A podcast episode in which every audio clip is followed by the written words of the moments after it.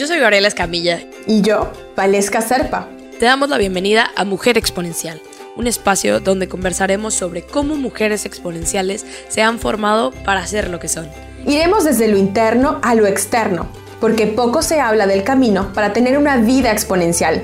¿Cuáles fueron los desafíos, heridas, tropiezos, golpes y algunas caídas que encontraron en el camino? Iremos a la parte más técnica de nuestras vidas, donde hablaremos de carrera, negocios, dinero y resultados. Luego nos volveremos a entrar en el mundo interior con nosotras mismas y con los demás. Entenderemos cómo crear comunidades de impacto social. Hablaremos de familias exponenciales, no perfectas, solo exponenciales.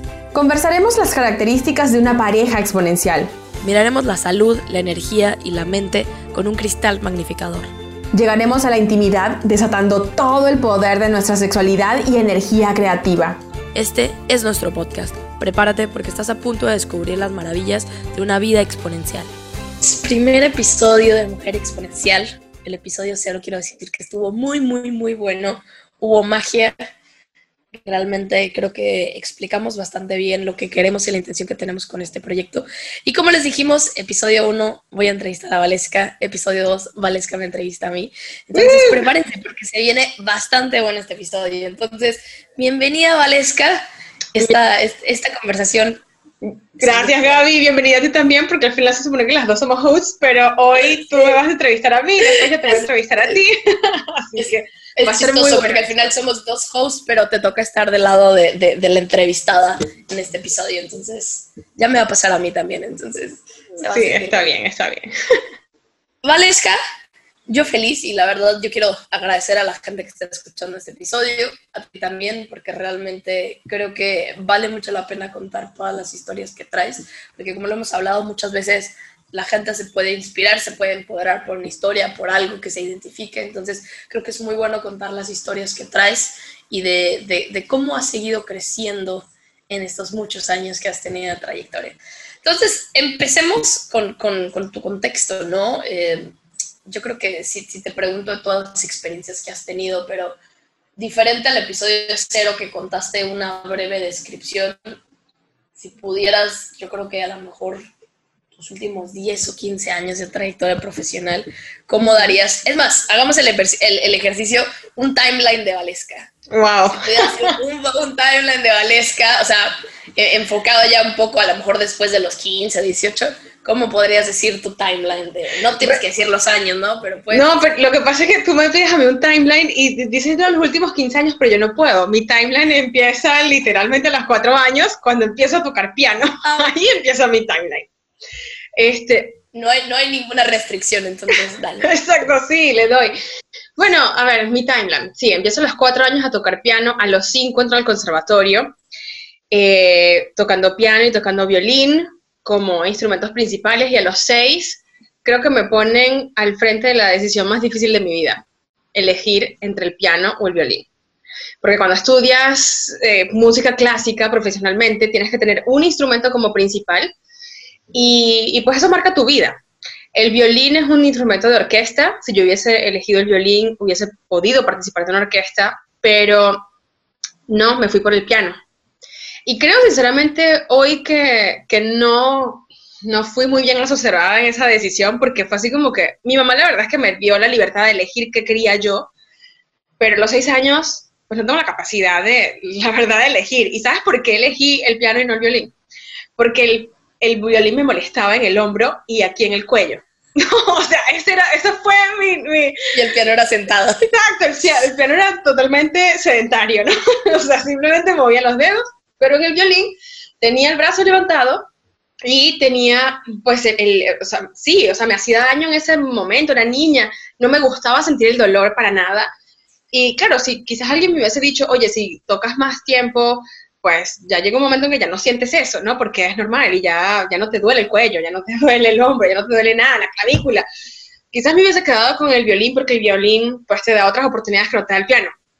Pero no me, no me arrepiento, pues eh, decidí tener una carrera de pianista y ahí hice todo el conservatorio hasta mis 18 años, 19 años de hecho, que me gradué y, y pues fue una gran trayectoria. O sea, creo que si nos o sea, te puedo decir los hitos o te puedo decir todo lo que pasó en esos años de conservatorio. Fueron muchas cosas las que pasaron, muchos aprendizajes que hoy estoy entendiendo de qué fue lo que me pasó a mí cuando estaba en el conservatorio, cuando tocaba piano, mi amor-odio con el piano, eh, porque al final, pues era, el sueño de mi mamá. Mi mamá quería tocar piano, ella no pudo tocar piano, entonces quería que su hija tocara piano.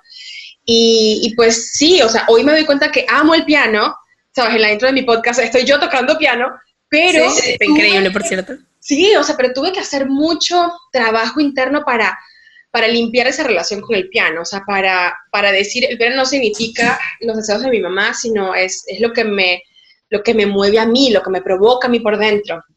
Así que, pues ahí como que empieza mi vida y no termina ahí. Eh, a, los, um, a los 18 años, ya cuando salgo del colegio, pues tenía el piano, estaba estudiando biología en la universidad, imagínate, la Universidad Central de Venezuela, entré a estudiar biología y además estaba estudiando cocina, así, chef de cocina internacional. Y recuerdo que mi profesor de piano en esa época me dijo, Valesca, es demasiado, son cosas demasiado diversas.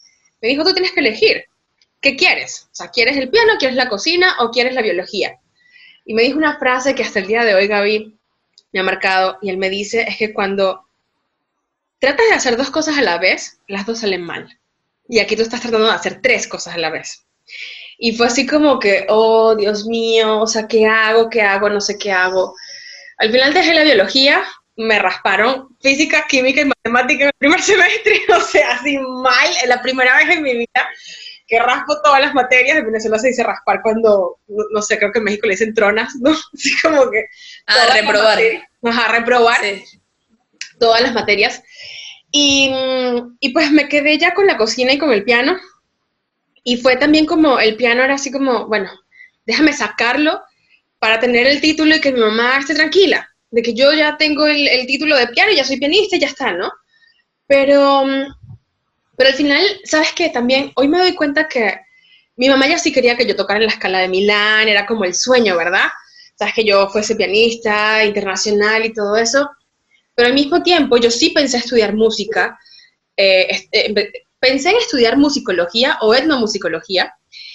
Y, pero también tenía esta presión que no era directa, porque no era que mi mamá lo dijera directamente, pero había una presión de que el músico se muere de hambre.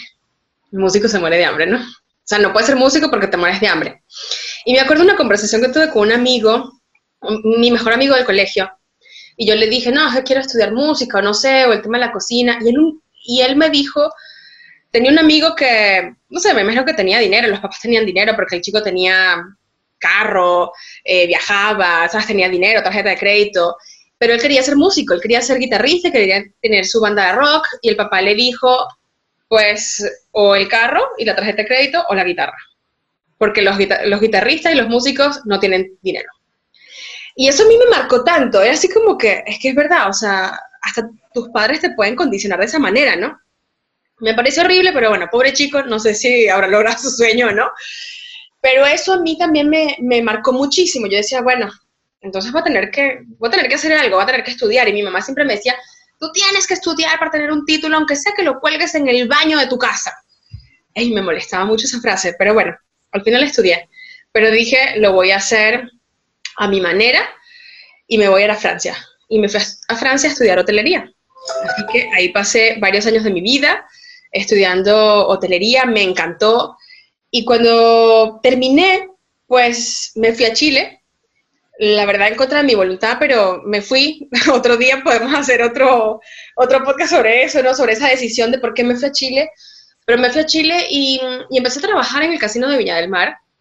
Eh, y la verdad me sentía muy, muy mal.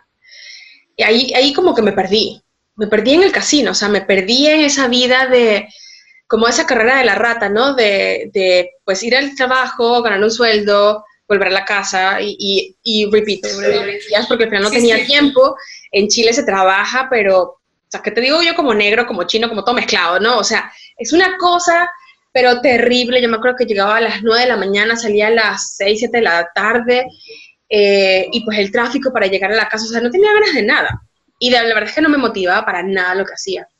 Eh, y aunque crecí en el casino, o sea, tuve grandes oportunidades, e-, ese momento para mí fue muy, muy duro. Pero creo yo que una de las cosas que, que me salieron bien en esa época fue que decidí hacer el diplomado de coaching financiero. Y eso fue como para mí un salvavidas. Fue como, o sea, yo sentía que la vida era tan vacía y que no tenía sentido para nada, que era lo que yo estaba haciendo, me sentía tan fuera de lugar. En esa época, pues Chile era un país muy cerrado, más cerrado que era, de lo que es hoy, y no habían extranjeros. Yo era, yo era venezolana, vivíamos en Villa del Mar, mi mamá, mi hermana y yo éramos las únicas venezolanas en Villa del Mar en esa época. Ahorita hay mucho más, ¿no? Pero, pero en esa época éramos las únicas y yo sentía que yo no pertenecía, o sea, yo no me, no, me hallaba, no me hallaba. Y aunque tenía amigos y, y sí, o sea, la gente era muy simpática, pero no, no, me encontraba yo, pero era yo, no era el lugar, no era la gente, era yo. Y, mm, pero la educación financiera y el emprendimiento y el, empezar a, buscar sobre negocios, empezar a leer, empezar a mirar el desarrollo personal, eso fue como un salvavidas, de verdad, esa es la palabra. Y de ahí empecé a, creer, a crecer. O sea, en 2013 recuerdo que fui a Bolivia, siempre hecho, te cuento, ¿no? Fui a Bolivia y allí en el Titicaca, en la Isla del Sol, arriba, en el punto más alto, me juré a mí misma que mi vida iba a cambiar y que las cosas iban a ser diferentes, que yo iba a hacer lo que fuese, que tuviese que hacer para ser feliz. Y eso hice.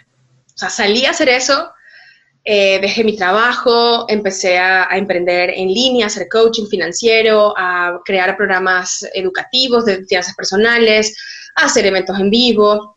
En ese momento, pues encontré a, Gonzalo, quien fue mi esposo, nos casamos y yo lo invité a esta vida.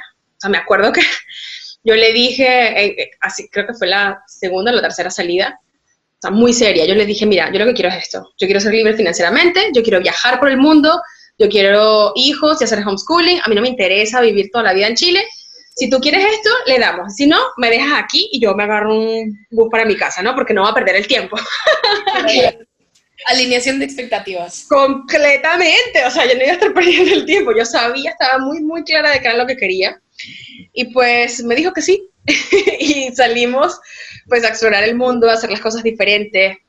Y, ahí empezó esa, ese, ese camino, ¿no? O sea, vamos a decir que yo soy independiente desde el 2013 que renuncié y Gonzalo se hizo independiente en 2016 y pues ahí arrancamos esta, eh, pues este, este camino de, que ha sido mm, maravilloso, pero que ha tenido muchos, muchos, muchos desafíos en el, en el camino nos convertimos en nómadas digitales, empezamos un negocio en Estados Unidos, perdimos dinero, ganamos dinero, volvimos a perder dinero, nos sentimos que nos traicionaron, eh, que nos metimos en tantos problemas. Eh, ay, no, no, no. Pasaron muchas cosas, pero bueno, fuimos creciendo eh, a la par. Y, y pues hoy te puedo decir que puedo, o sea, ahora es el momento en el que empiezo a mirar hacia atrás y empiezo a encontrarle un sentido a todo lo que yo soy. Todo lo que pasó. A todo lo que ha pasado en mi vida. O sea, el porqué del piano, el porqué de la cocina, el porqué del arte, el porqué de la educación financiera, por qué, por qué todo eso. Porque yo decía que no tiene sentido. O sea, piano con cocina, con finanzas personales, como que no tiene nada de sentido, pero sí, al final todo tiene que ver. Y todo tiene un porqué. Y ahorita estoy eh, eh, organizando todo eso Mm, y, pues una de las cosas que, que Gonzalo y yo nos dimos cuenta cuando empezamos a organizar todo eso, porque o sea, yo caía en crisis y he estado trabajando y trabajando, trabajando, o sea, organizándome en la cabeza, organizando mi vida, quién soy yo, ¿no? Y una de las cosas maravillosas, Gaby, que nos dimos cuenta es que Gonzalo y yo somos una incubadora, somos una fábrica de sueños, o sea, literalmente. Eso, nosotros nos convertimos en eso. Y hasta el momento hemos trabajado nuestros propios sueños, pero hoy estamos también otras personas o sea, ayudando a otras personas a cumplir sus sueños. Es expandiendo esto para, para la comunidad, no solamente para nosotros, ¿no? El, hacer este podcast es, es, parte de esa incubación, ¿no? De sueños, es decir, ¿cómo hago para llegar a más personas, ¿no? Y, y es que hemos conversado tantas veces de, de que tenemos tantos proyectos y me da tiempo para todo. Y me da, tiempo y, la verdad es que soy feliz. Así que no sé si eso responde en tu timeline o quieres algo más eh, específico. Me encanta, me encanta esa línea del tiempo porque creo que te fuiste y a lo mejor no sé si te diste cuenta los sucesos que pasaron, ¿no? No contabas, o sea, contabas, no, no necesariamente contabas la edad, pero así como eh, el año, lo que pasó, lo que te diste cuenta, lo que marcó. Entonces, genial, me parece súper bien y después podemos el ejercicio de escribirlo porque fue una interesante línea del tiempo. No, sí lo he hecho, me, me he tardado en hacerlo. Valesca, una de las cosas interesantes es, no sé si se podría decir este concepto, pero fuiste en contracorriente con muchas cosas, sobre todo el que, el que a nosotros como latinos nos hayan dicho que tienes que ser una cosa en la vida, ¿no?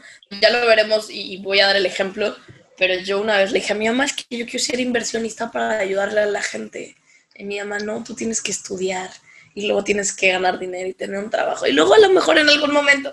Entonces siempre se nos dice que, tienes que irte por un camino y que tienes que ser algo toda la vida. Y creo que eh, hoy en día y creo que más frecuentemente empiezas a escuchar que gente hace diferentes proyectos, ¿no? No necesariamente, normalmente son relacionados, eh, pero digo, quién sabe, a lo mejor biología, chef y finanzas, piano, y cuál es el límite ahora. Exacto. Vámonos y, adelantando un poco a Mujer Exponencial, ¿no? Que ya contamos en el episodio cero que es un proyecto que se fusiona entre el mío y el tuyo y, es muy bonito porque creo que el, nombre que me, que me, encanta, que siento que ya se va a poner de moda, así, tú eres una mujer exponencial, yo también soy. O sea, creo que vamos a llegar a ese punto y te decía ayer que conocí a una chava, yo le decía, es que tú eres una mujer exponencial para ti, ¿qué significa esto? Porque me encanta que tú ahora lo empiezas a usar. Si alguien te pregunta qué eres, tú les dices, soy una mujer exponencial. Si tuvieras que definirlo en tus propias palabras, ¿para ti qué es? Mira, me lo han preguntado y yo he dicho algo súper sencillo que es muy, muy gráfico, porque obviamente podemos entrar en esta pregunta y, y hablar miles de cosas, ¿no? Pero así en términos sencillos, para mí una mujer exponencial es una persona que hace todo en grande. Todo lo bueno, todo lo que sale bien y también todo lo que sale mal. O sea, yo cuando la cago, la cago de verdad. O sea, no es de mentira, así como que, ay, no, es que me da miedito, entonces vamos a hacer esto para, para no embarrarla en grande. No, no, no, no, no, no. O sea, en grande, todo lo que haces, haces lo haces en grande. Y sabes qué, creo que no es porque yo quiera que las cosas se hagan en grande. Bueno, al final sí, al final del día sí quiero que las cosas sean grandes, ¿no? Pero a veces yo misma quiero hacer cosas pequeñas y digo, ay, ¿sabes qué? Nada, nada más voy a hacer esto como por, no sé, por hacerlo. Y al final sale una cosa toda gigante, pero es simplemente porque yo soy así. O sea, sale de adentro. La exponencialidad no es algo que, mm, que puedes pretender ser. Es algo que realmente eres, es algo que viene de adentro. ¿Sabes? De repente puedes querer ser exponencial, puedes querer ser grande y mostrarte ante todo el mundo como una persona súper gigante y yo hago estas cosas y grande y grande y grande y grande, pero al final es solamente una fachada. Y quizás no eres exponencial, pero ojo, no, quiere decir que exponencial sea mejor que no ser exponencial, no, es simplemente un tipo de persona. No todas las personas son así, hay personas que, que son mucho más retraídas, reservadas, que quizás se contemplan simplemente con la observación y más nada, o sea, no son personas de crear, para mí la exponencialidad no tiene que ver solamente con el, eh, el hacer las cosas en grande, sino con la creación de esas cosas. O sea, no es crear, este es un, este es un proyecto exponencial. Y claro, lo empezamos con un podcast, pero ya nosotros tenemos claro el camino y decimos, vamos a hacer esto y esto y esto y esto y esto, esto. Solo que hay que ir paso a paso, ¿no? Porque así llegamos a esa curva exponencial. O sea, empezamos como con esa curva plana, pero que llega un momento que explota y tú dices, wow, o sea, ni te diste cuenta y ya estás arriba, ¿no? Fue como un salto cuántico. Y para mí eso es ser una mujer exponencial. Entonces, es, quizás es, es difícil explicar este concepto para personas que no lo utilizan, porque para mí ya es como normal. O sea, eh, el hacer cosas completamente fuera de la caja, que va en contracorriente, como dijiste tú, para mí eso es lo normal, es lo cotidiano. Para mí el hacer cosas que me lleven a estar dentro de mi zona de confort, más bien es, es como lo anormal si yo me quedo mucho rato en la zona de confort, es como, ¿qué pasa? O sea, me estoy experimentando de manera diferente, ¿no? pero, pero creo que eso, o sea, el ser exponencial es que puedes quizás hacer una cosa, pero ser exponencial en eso, o puedes hacer miles de cosas y, y ser exponencial en cada una de esas cosas. O sea, si lo llevamos, por ejemplo, a, para ponerte solamente un, ejemplo como de emprendedores, y, y, que quizás no son mujeres, ¿no? Pero en este momento, o sea, me, me vienen aquí a la cabeza es, eh, por ejemplo, tienes un Elon Musk que tiene varios proyectos en este momento y todos son gigantes. Ese es un hombre exponencial. Pero tienes a Blake Lively que tiene un solo proyecto en este momento que es gigante, ¿no? Que es uh, O sea, es exponencial. Entonces, de repente tienes uno solo o de repente eres una persona que tiene varios, pero es gigante. Entonces, y gigante de acuerdo a tu capacidad, de acuerdo a tu comunidad, lo que sea. O sea, exponencial no quiere decir que eres un Bill Gates. No, quiere decir que todo lo que tú haces en, comparación a, tu propio potencial, a lo que tú eres, pues es grande. De eso se trata. Que no se confunda la medición, ¿no? No necesariamente es ganar mucho dinero. Exacto. No, O sea, es, es, a veces el impacto que tienes en las personas, la comunidad que creas, el... el y esto, esto, esto va hacia mi segunda pregunta y me voy a, voy a esperarme. Ok. Una persona exponencial se, nace o se trabaja o se desarrolla. Yo creo que las dos. Yo creo que las dos, porque yo hoy puedo mirar hacia atrás y puedo decir, yo siempre fui una persona exponencial, o sea, yo fui muy distinta a lo que eran las mujeres en mi familia o, o las personas en general en mi familia, no solamente mujeres. Yo fui muy distinta, pero yo no me permitía ser distinta yo no me permitía ser yo, porque siempre pensando, bueno, en qué van a pensar, qué va a pasar, sabes si soy muy grande, cómo se va a sentir, eh, eh, no sé, mi hermana, y eso es lo típico, o sea, esa es la competencia, y mi mamá siempre, me, siempre nos decía, y yo no culpo a mi mamá, pero ella siempre decía, ustedes dos son iguales, ustedes dos son iguales, pero, no, somos diferentes, y, y mi hermana también es súper exponencial, yo la veo exponencial, creo que ya no se ve exponencial, pero, este, pero al final era como eso, si, si, si entonces hacías algo grande, entonces en el mismo colegio también te decían, no, es demasiado. O sea, no, bájale tres. ¿no? O sea, no puedes hacer porque estás llamando la atención, porque no debería hacer eso, porque todos tienen que ser iguales y, y del promedio, ¿verdad? Y era como que, pero ¿por qué? Entonces, yo creo que quizás hay personas que nacen exponenciales y personas que no nacen exponenciales, la persona que no nace exponencial puede aprender a hacerlo y puede llegar a hacerlo, porque tengo amigas que no nacieron exponenciales, pero ellas han puesto la tarea de hacerlo y hacerlo y hacerlo y las admiro. Por eso, porque les cuesta el doble o el triple, pero quieren hacerlo y quieren experimentarse así. Maravilloso, dale. Y hay personas que nacieron exponenciales y que por miedos, por temores, simplemente no lo hacen. Y yo creo que yo era de esas personas, o sea, yo no quería reconocer que yo era exponencial. Yo no quería ver eso. Yo, yo siempre tenía esto que es muy católico y muy del colegio de monjas donde me crié, que era de que todos somos iguales a los ojos de Dios, ¿verdad? Y tuve que entender ese concepto. Hace como dos, tres años lo entendí. Yo dije, bueno, ok, todos y, y, lo entendí más por el inglés y no por el español. Porque en inglés se dice, um, we're all equals, but we're not the same.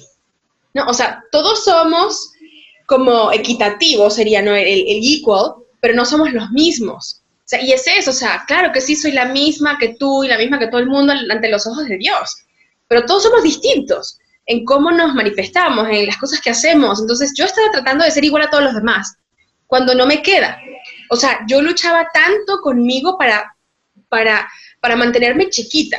Y hoy fluyo tanto porque ya no me estoy poniendo todas esas barreras encima y yo no trato de ponerme una, una tapa en mi contenedor para no crecer porque yo soy como la espuma, o sea, como la levadura. Todavía me echo un poquito de agua y le, uff, ya, así de exponencial, ¿no? te doy un ejemplo. de cómo funciona la exponencialidad. Es, Exacto. Valesca, yo creo, y, cambia mucho el significado de la frase en inglés, de hecho no, no la había escuchado, o sea, sí la había escuchado, pero nunca lo había pensado con la diferencia de la frase en español, y, y te hace pensar porque realmente sí cambia el significado yo creo que hay, hay, hay, ciertos puntos en la vida y volvemos, y yo creo que lo vamos a tratar en el podcast, que hay muchas áreas de la vida. Hay personas que se desarrollan, no quiero decir más fácil, pero a lo mejor se enfocan mucho en una área y son un poco más fuertes en esa. Hay otras que a lo mejor no trabajan tanto. En mi caso, yo estuve muy consciente que hace tres años dije, no estoy desarrollándome en esto, esto es lo que tengo que trabajar. En esto otro estoy súper bien, genial, pero hay otras. Ahora, me gustaría enfocarme en, ti, porque yo supongo que hay, que, en inglés se llaman estos triggers, ¿no? Como estos gatillos o, puntos fuertes en tu vida que pasaste y que digas como, esto me hizo para desarrollarme en esta área de tu vida. Entonces tuvieras, no sé, un ejemplo y puedes escoger cualquier área de tu vida, pero algo que te pasó que dijeras, esto me hizo esto. Y es más fácil hacer la conexión viendo hacia atrás. Sí. Eh, tengo tantos de cuál elegir. podemos usar No, nos da tiempo, dos o tres si quieres. No, no te voy a limitar. Wow, wow, Ok, o sea, esos, es, claro, esos detonantes que, hayan, que me hayan hecho cambiar. Buena pregunta. A ver. Claro, ¿cuál elegir? Este. Mira, hay, como, como te digo, hay, hay, muchos, muchos, muchos. Creo que uno, bueno, ese que te mencioné, para, para empezar con ese, ¿no? El que te mencioné cuando estaba en, en, en, Bolivia. O sea, cómo llegué yo a Bolivia, ¿no? Eso fue en 2013, pero ya había estado en 2011, o sea, desde 2011 en Chile, y había estado mal, o sea, era como, fui de mal en peor, de mal en peor, o sea, como a caer en una depresión que no le conté a nadie, nadie sabía qué me estaba pasando. En esa época no se hablaba de depresiones abiertamente, no habían videos de YouTube de cómo salir de una depresión, no había nada de eso, ¿no? Tutoriales. Y, y claro, llegué a un punto en, en una relación que tuve, fue una relación que duró, no sé, como cuatro meses quizás, eh, no era el hombre de mi vida, no era la persona que yo amaba, pero en esa relación fue donde yo caí lo más bajo de lo bajo, en todos los aspectos en mi vida. Y, fue un momento de decir, o sea, ¿por qué? ¿En qué momento yo caí tan bajo, no? Y, y, darme cuenta de lo que yo me estaba haciendo a mí, de lo que yo, o sea, de decir, pero si yo no quiero esta relación, si esta persona no me gusta, ¿por qué yo permito todas estas cosas, no? Y claro, eso fue como, ah, de querer salir adelante y, y, fue ahí cuando me fui a Bolivia. Y me acuerdo que esta persona, es que fue, fue tan mal, Gabriela, que esta persona me, nunca había contado esto, creo que sí, o sea, nunca había contado esto, pero esta persona me mandó, o sea, me estaba amenazando de que, ah, yo voy a publicar fotos de ti, y hacía montajes, así como el cover de Facebook, el cover de YouTube, y yo me, yo me estaba muriendo, o sea, imagínate eso, ¿sabes? Que, que, que, un hombre te haga eso, o que una persona te haga eso, eso no se hace, ¿sabes? Esas cosas no se hacen, y me estaba chantajeando de esa manera, y me acuerdo que le mandé un mensaje de voz, pero molesta, y le dije, mira, haz lo que tú quieras, pero quiero que sepas que fui a la policía antes de, eh, hace dos días, y me dieron una orden de alejamiento, no te puedes acercar a mí, a menos de 100 metros, lo cual era mentira porque en la policía me dijeron que no podía hacer eso, que tenía que demandarlo y así como que hay demasiado trama, ¿no? Pero yo le dije que yo tenía esa orden de alejamiento y que no se le ocurriera molestarme más. Más nunca me dijo nada. Más pero, pero, ¿sabes? Como llegar hasta ese punto de tener que amenazar a alguien y decirle te voy a denunciar. Entonces yo decía, pero porque yo tengo esto en mi vida, eso no tiene sentido, ¿no? Y me dio tanta rabia, Gabriela, que en ese momento estaba en el hostal en, Bolivia y agarré mi cámara y ese fue el día que empecé a documentar mi vida, porque agarré mi cámara, la puse al frente de mí y dije, yo me juro que yo voy a ser feliz. O sea, yo voy a hacer lo que sea para ser feliz, yo voy a viajar, yo no quiero esta vida, yo quiero cambiar, yo quiero algo distinto. Y eso fue como, wow, o sea, tomar esa decisión fue algo fue algo gigante para mí y de ahí todo lo que empezó a pasar, o sea, tomé una serie de decisiones que realmente me cambiaron por completo. Una de ellas, y que todo el mundo se ríe de eso, pero para mí fue muy importante, fue el tema de cortarme el cabello. O sea, yo tenía el cabello por la cintura, así como Shakira, y claro, yo tengo el cabello eh, rizado, pero y así súper frondoso, abundante. O sea, mi cabello siempre había sido, y todavía lo es, ¿no? Como mi sello. Todo el mundo me conocía por el cabello. Y yo dije un día, me lo voy a cortar, me lo voy a cortar cortito no lo tenía como lo tengo ahorita, pero, pero me lo corté así como tipo francés, de, atrás venía más corto hacia adelante. Y, eso fue como mi declaración de que el cambio estaba aquí. O sea, el que me viera, que se preguntara qué le pasó a Valesca, o sea, que se cortó ese cabello, que yo no dejaba que nadie me lo tocara, que nadie me lo viera, o sea, era mi cuidado del cabello y cuando decidí cortármelo fue como que me liberé también de todo el lastre que arrastraba de, de mi vida, pues de mi pasado. Y dije, la vida me va a cambiar, y mm, pues eso creo que fue una de las... Está tu libertad. Sí. Fueron dos cosas, ¿no? O sea, la parte de dejarlo y el segundo lo del cabello. Sí, sí, sí, sí, sí. O sea, eso, eso, eso me encantó. ¿Y sabes qué otra cosa fue? El cabello y me compré una scooter. Me compré una Elite 125, nunca la voy a olvidar, mi onda roja maravillosa. Me la compré, yo nunca había estado en moto, mi mamá estaba así que se moría, porque ¿cómo vale eso que tú vas a andar en moto? Y así como que, ah, no me moto, ando en scooter, ¿ok? Me siento, que quiero sentir que soy una, una italiana, ¿sabes? Ando en las calles de Nápoles, aunque estaba simplemente en Chile, pero yo así como que yo quiero sentir que estoy allá. Este, y no me daba para comprarme una Vespa, ¿no? Entonces, bueno, me compré mi onda. Pero, este, ¿sabes qué? Gabriela, yo no sé si tú alguna vez has andado en moto. No sé si alguien que nos está escuchando ha estado en moto, pero es increíble la sensación porque yo nunca me había desplazado, o sea, más que en un carro, pero nunca me había desplazado sintiendo tantas cosas. O sea, en la moto sientes todo. Sientes el aire, sientes el frío, sientes el calor, sientes, sientes si, si está lloviendo algo. Te das cuenta de las cosas que hay en la calle. O sea, si hay animales muertos, si hay un derrame de algo, que eso normalmente no lo ves cuando vas en un carro porque vas protegida por todos lados. Pero en una moto no. Entonces, ¿sabes? Para mí la moto fue como ese acercamiento a la vida, a realmente permitirme sentir la vida en, todos sus aspectos. Entonces yo dije, a mí me encanta esta sensación que me da la moto, quiero sentir esto en otras áreas de mi vida. ¿Sabes? Y, y quiero sentirlo así como lo siento en la moto. Entonces, eso me dio a mí como la perspectiva de decir, yo voy a dejar de ponerme como esa protección que me da el carro, que es maravilloso y todo, pero es una protección. Y simplemente para mí la vida de, desde ese momento para acá es como ir por la vida en moto. Yo voy por la vida en moto. Eh, mi moto imaginaria, ¿no? Ya no tengo moto, pero... Claro, pero sintiendo todo. O sea, sintiendo todo y yo avanzo a mi ritmo y me puedo meter por caminos verdes. Con la moto tenía otras, o sea, tenía limitaciones, pero también tenía muchas más libertades que no tienes con un carro. Este, y, y lo disfruté, lo para mí la moto fue esa, también ese sinónimo de libertad. O sea, fue, fue tan potente la moto para mí que fue como, ¿sabes? Renuncié, me corté el cabello, compré una moto. Eh, en esa época también pues estaba comprando mi primera casa y conocí a Gonzalo. Fue así como que la vida me cambió en dos meses, Gabriela. O sea, en dos meses, tres meses. Pasó todo eso y fue como que, wow, espérate, ¿qué pasa? Y yo creo que esa es la consecuencia de una decisión exponencial. O sea, mi decisión fue, yo quiero cambiar, yo quiero ser feliz, yo quiero dejar todo esto atrás y pum, pum, pum, pum, pum, pum, pum, empezaron a pasar un montón de cosas que jamás pensé que iban a pasar y pasaron, ¿sabes? Entonces, es como ese, pues, dejarme sorprender por la vida y, ya, o sea, una decisión lo cambió todo.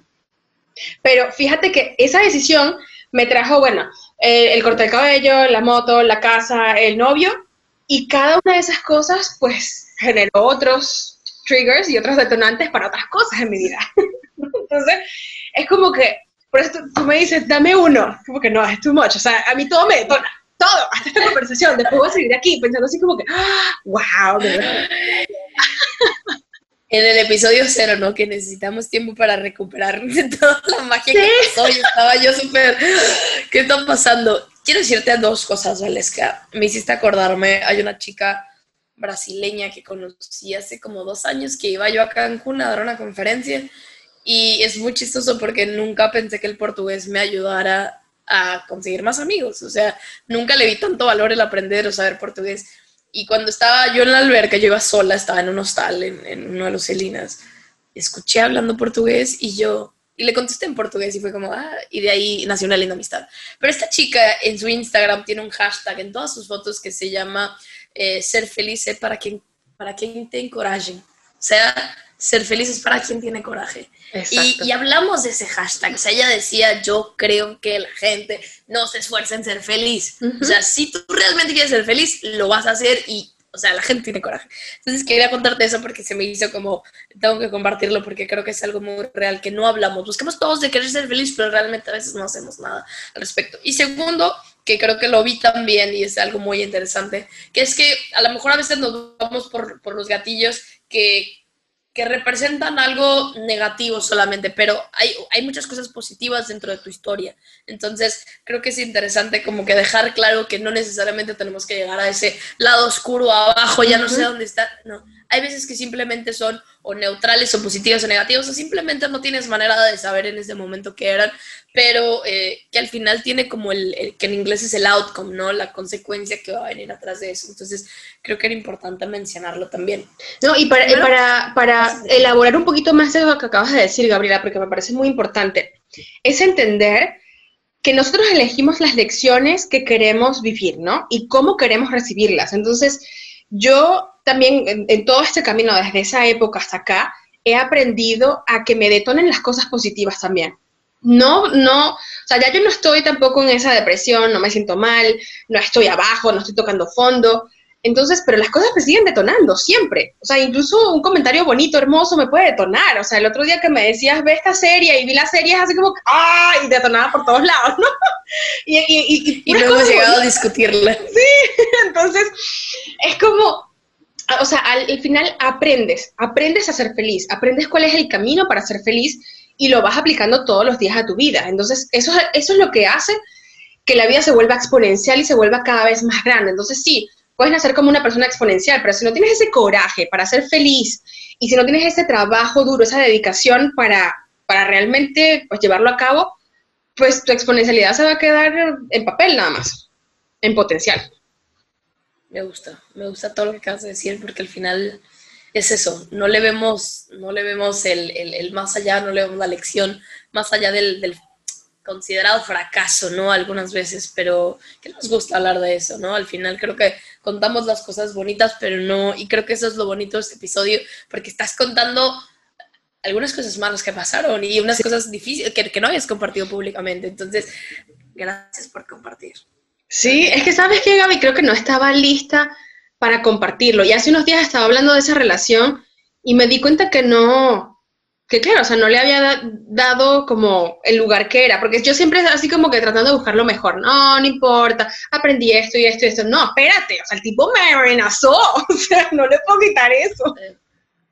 Sí. Y no puedes como, porque muchas veces, y sé que es algo que, que, que se va a tocar en varios episodios, porque creo que va a salir, el hacerte menos o que el problema sea menos por tú quererlo hacerlo menos. Exacto. no, fue tan, no fue tan grave. O mismo que lo hemos hablado, ¿no? Ayer que me decían como, oye, tu podcast está y yo, ay, es solo un podcast. Sí. Y lo digo, Gaby, deja de decir eso, ¿no? Uno se sigue haciendo menos muchas veces. Sí. Vale, es que vamos estas últimas, eh, y, yo creo que son preguntas, pero las, las, quiero juntar porque creo que es algo que tú y yo hemos hablado que, que, se va a desarrollar por Patreon. Se va cuando, cuando, ya haya un escenario de eventos, me encantaría hacer meetups y discutir y compartir esto, que es la cuestión de aprendizajes y recomendaciones. Entonces, eh, con todo lo que hemos contado, y yo sé que hablamos de áreas muy específicas, ¿qué recomendaciones les podrías dar a mujeres que se quieren desarrollar en cierta área? O sea, ¿cómo pueden seguir? Y vuelvo, no es que haya un camino, porque realmente no lo hay, y no es algo que estamos diciendo, hay muchos, pero si quieren desarrollar su propio camino, ¿cuáles son esas recomendaciones de aprendizajes que tú tuviste?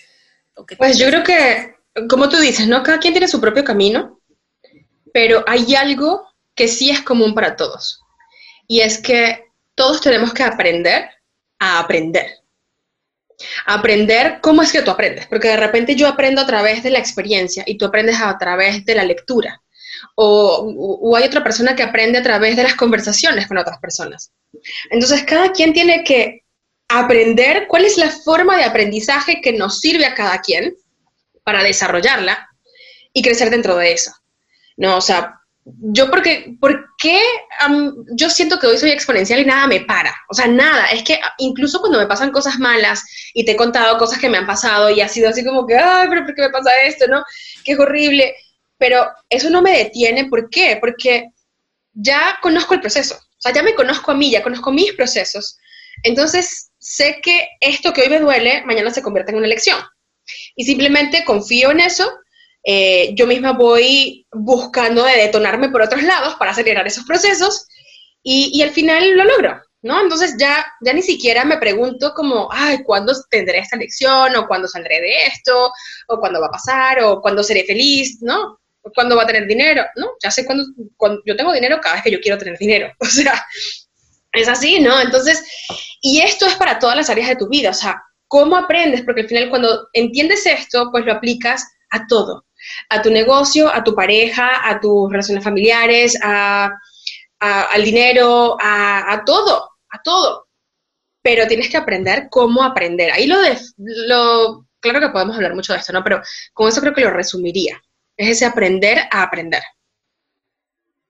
Y que es una parte de, conocerse mucho a sí mismo, ¿no? Creo que y es algo que ya lo desarrollaré más en el episodio, pero yo a mis 10 años le decía a mi mamá, es que yo no me quiero aprender esta hoja porque se me va a olvidar mañana. Presentando el examen, mañana no se me va, o sea, no le veía el sentido a la escuela y, claro, ¿qué es lo que te dicen? No, como así es. Así es, no hay de otra forma. Entonces, me encanta, me encanta esa recomendación que has, que has dicho.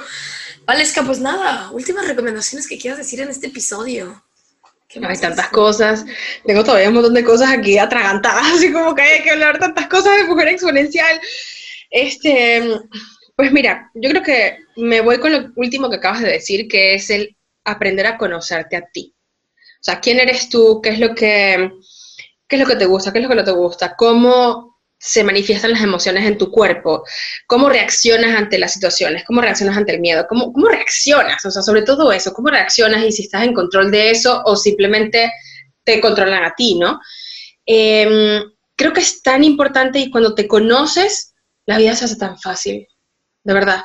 Hay una frase, y creo que con esta frase termino, y es algo que yo siempre digo al inicio de todos mis programas de siete días.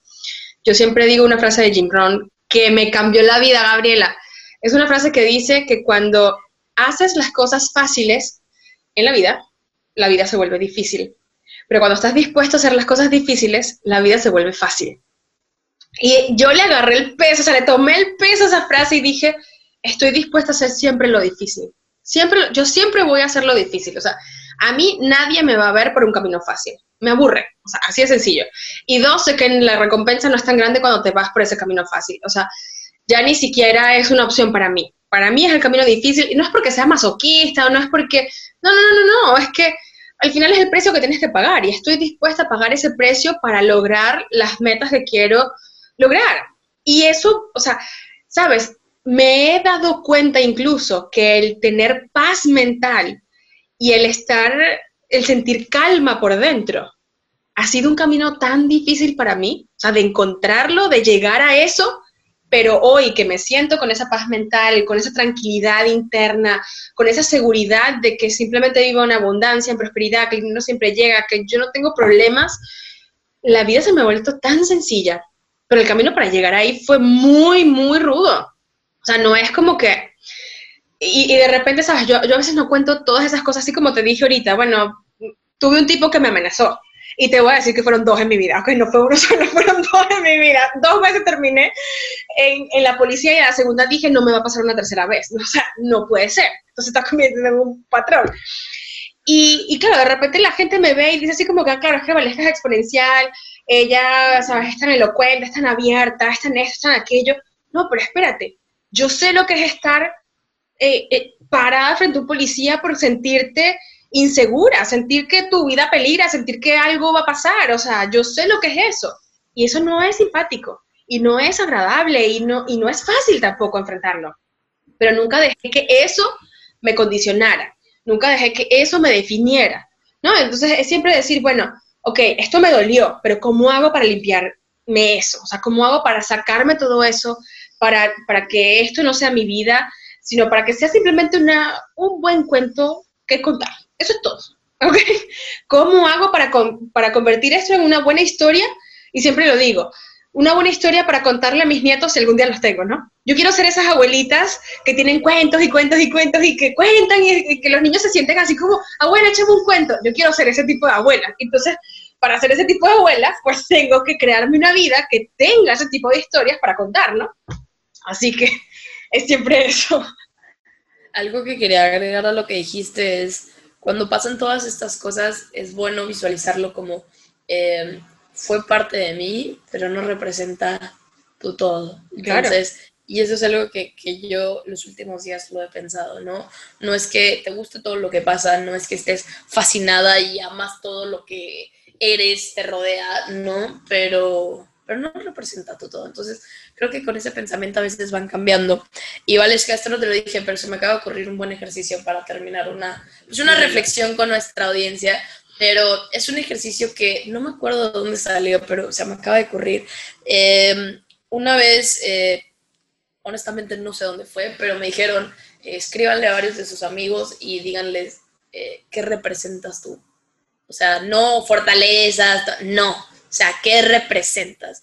Y, se lo mandé a unos amigos, te estoy tratando de acordarme, pero, pero descubrí muchas cosas que no sabía de mí. Entonces, esa es la reflexión que me gustaría terminar. Escríbanle a dos, tres amigos, hermanos, tíos, porque es diferente y a veces hasta tú no te das cuenta que sabes algo hasta que una persona te lo dice. Sí. Al final la validación está detrás. Entonces creo que me gustaría terminar el episodio con eso, ¿no? O sea, creo que es un buen ejercicio y a lo mejor salen cinco cosas que puedes escribir y ni sabías que eran parte de ti o que eres muy buena en algo y no le veías el valor que, que pasa muchas veces. Entonces creo que es una buena manera de terminar el episodio. ¿Qué te parece, Valesca? Me encanta, me encanta eso y me encanta ese ejercicio. Y ya lo he hecho varias veces de mandárselo a varios amigos, pero creo que tú, tú y yo lo deberíamos hacer otra vez. Es más, yo te lo hago a ti tú me lo haces a mí, ¿qué te parece? Sí. Nosotros vamos a hacer el ejercicio, entonces ustedes también pueden hacer el ejercicio. Entonces, nada, Valesca, fue un, fue un muy buen episodio. Creo que es, una manera muy buena de empezar estas entrevistas de, de, de, host, host a host y, compartir un poco de, lo que representa. Y creo que también en cada una de las historias viene con la intención de lo que queremos hacer. Entonces, este, gracias. La verdad es que para mí eh, el, el, entrevistarte también fue conocer unas partes de Valesca que no conocía. Sí. Que ahorita, vamos a discutir después de que se termine el episodio.